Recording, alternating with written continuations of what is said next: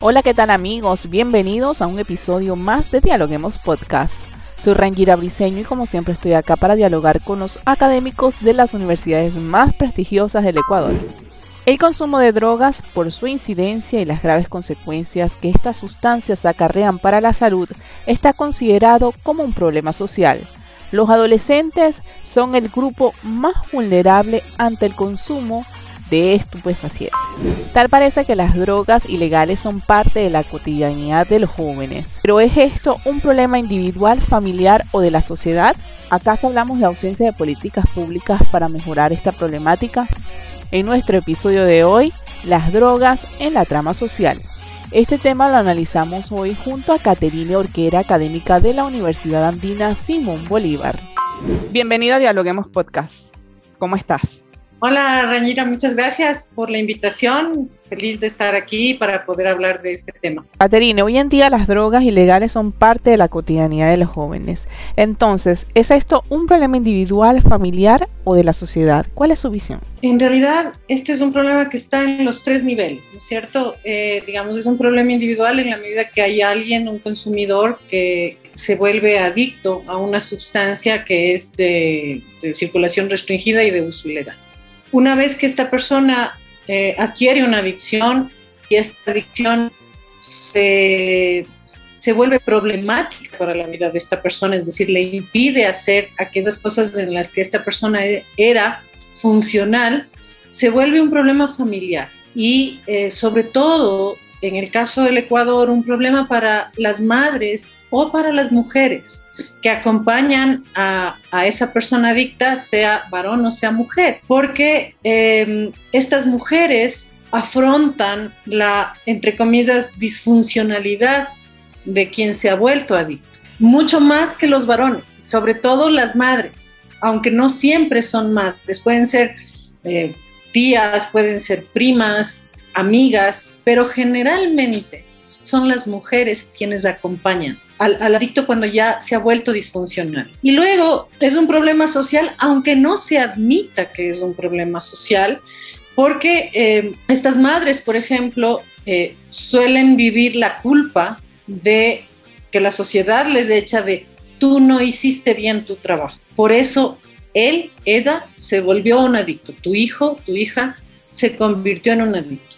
Entonces, si la sociedad busca un culpable, ¿quién es el responsable? La sociedad es responsable también, ¿por qué? Porque la sociedad, digamos, tenemos una sociedad adictiva, ¿no es cierto? Que primero no, no logra controlar la circulación de estas drogas y luego vuelve al consumo de drogas una problemática oculta porque se niega a ver que aunque no hablemos de este tema, las drogas, tanto el microtráfico de drogas cuanto el consumo de drogas en los jóvenes, está presente, existe. Que no queramos hablar del tema no significa que los jóvenes no estén consumiendo y que no exista este problema a nivel social. Caterina, entonces estamos hablando de ausencia de políticas públicas en esta problemática? Sí, bueno, el tema del narcotráfico es un tema complejo, pero son, digamos que la ausencia de políticas públicas está a dos niveles. Eh, por el un lado, el tema de políticas públicas respecto específicamente a las drogas, ¿no es cierto? Que tiene que ver con los carteles internacionales, la distribución en los barrios, en los colegios, el consumo, la rehabilitación.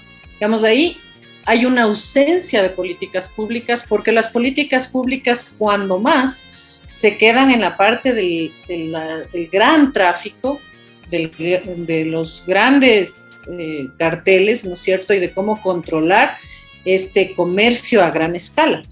Pero no hay políticas públicas para, eh, digamos, tener una forma de acceder a los jóvenes respecto a educarlos en cuanto tiene que ver a las drogas y además eh, de cómo relacionarse con el microtráfico, que para los jóvenes no es algo extraño. Los jóvenes tienen que ver con las drogas aun cuando no las consumen. Saben que las drogas existen, saben que las drogas circulan, saben que tienen amigos que las consumen, aun cuando ellos, ellos mismos no lo hicieran. Y están los otros que efectivamente sí consumen en niveles distintos digamos, aquellos que pueden consumirla, consumirlas por curiosidad y en algún momento llegar a dejarlas, y aquellos que se convierten en adictos y, y requieren rehabilitación, cosa que el Estado no provee. Entonces ahí hay un problema de políticas públicas que tiene que ver específicamente con las drogas, que no, no están solamente en estos grandes niveles, sino que ahora están también en, en, en el nivel micro, ¿no es cierto?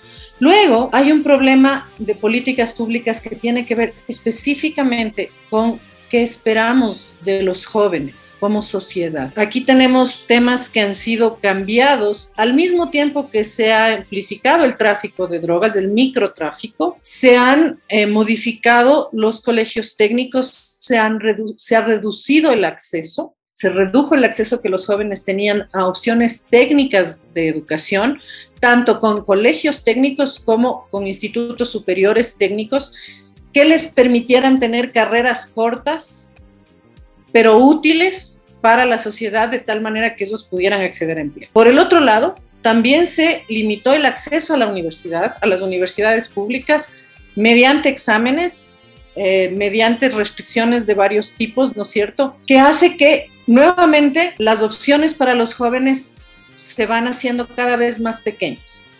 A esto hay que aumentarle la crisis económica que hace que haya cada vez menor cantidad de acceso a empleo y menor posibilidad de generación de empleo también por parte de los propios jóvenes que además tienen las restricciones para conseguir créditos y demás.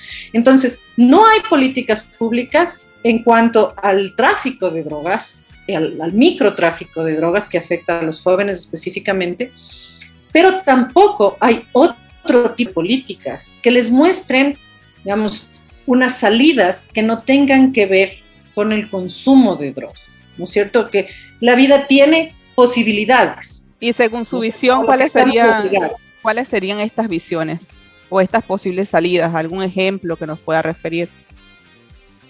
Claro, precisamente el pensar en opciones, eh, cuáles son, digamos, si, el país considera, como, como sociedad consideramos y el Estado, que es el que administra nuestra sociedad, considera, que no tenemos suficiente capacidad para que todos los jóvenes vayan a la universidad, ¿cuáles son las opciones que les damos? Ok, si tú no vas a la universidad, ¿qué puedes hacer? Claro, entiendo perfectamente lo que dice. No hay opciones educativas, hay desempleo, la crisis económica, la pandemia es otro de los puntos porque los jóvenes también se deprimen y quizás con todo este contexto van mucho más hacia el consumo de drogas o se dejan, dejan caer más fácil en este tema, en este contexto. Ahora, ¿cómo afectan estas medidas? La ausencia de estas medidas lo que genera es eh, justo lo que tú estás mencionando. Unos jóvenes que ante la ausencia de una visión de futuro, ¿cuáles ven como salidas? La droga, ¿qué es la droga? La droga lo que hace, digamos, puede ser joven o no, pero estamos hablando de los jóvenes, lo que produce la droga es la evasión, ¿no es cierto?, a nivel psicológico. Te, te saca de tu realidad. Entonces, ¿qué, ¿por qué los jóvenes consumen drogas, digamos, a nivel psicológico? Porque están en otro lugar en un lugar que no es la realidad limitada que tiene.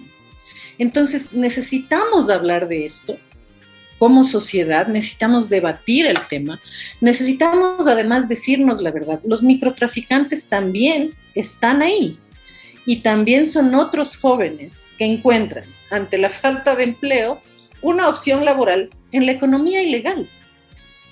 Entonces, estos jóvenes que están en el mismo barrio, que son vecinos, que conviven, por el un lado son eh, las víctimas desde el consumo y por el otro lado estas otras víctimas que también son los microtraficantes, que son dos, digamos, dos pequeños eh, consumidores y expendedores que son víctimas de las grandes redes de distribución y de intermediación que el, que el Estado está llamado a controlar. Terine, en este contexto, ¿cómo influyen las narconovelas en la sociedad? Los medios de comunicación muestran, eh, digamos, la vida glamorosa, entre comillas, que puede generar el dinero que puede producir el narco, la realidad es que los jóvenes y los niños son cada vez noticias de crónica roja.